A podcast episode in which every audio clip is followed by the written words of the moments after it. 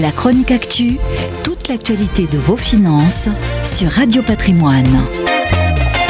En général, lorsque vous êtes une start-up et que vous réussissez une levée de fonds record qui vous fait entrer dans le club très select des jeunes pousses valorisés plus d'un milliard d'euros, vous avez de quoi savrer le champagne. Pourtant, les fondateurs de Back Market font plutôt la grimace en ce moment. Certes, ils viennent de lever 276 millions d'euros, ce qui propulse le spécialiste du reconditionnement de smartphones au statut de licorne, mais dans le même temps, ils doivent composer avec les annonces du gouvernement qui promet une nouvelle taxe sur les téléphones usagés. Cette levée de fonds a plutôt un goût amer pour toute l'équipe, a indiqué l'entreprise dans un communiqué dénonçant l'intention du gouvernement d'instaurer une redevance pour copie privée sur les produits reconditionnés. En effet, le projet de taxe porté par le ministre de la Culture ferait mécaniquement augmenter le prix de vente des téléphones reconditionnés de plus de 10%. Bref, au moment où la société est en pleine accélération, cette annonce gouvernementale tombe plutôt mal.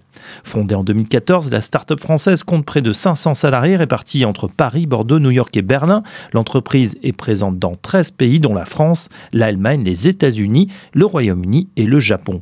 Back Market se vante euh, ainsi de compter près de 5 millions de clients à travers le monde. La plateforme offre une solution aux personnes qui ne veulent pas payer le prix fort pour un appareil neuf, proposant une alternative avec des appareils d'occasion en bon état, voire totalement neufs pour certains. Cerise sur le gâteau, elle permettrait d'éviter près de 50 millions de tonnes de déchets électroniques par an. C'est pour cet aspect environnemental que, entre autres, Génération Investment Management, la société confondée par Al Gore, a décidé de participer à ce tour de table. L'enjeu principal désormais pour le fondateur de Back Market, Thibaut Hugues de la Rose, obtenir des engagements du gouvernement pour sécuriser son modèle économique et faire de sa société un nouveau champion tricolore mondial. La chronique actu, l'actualité de vos finances sur Radio Patrimoine.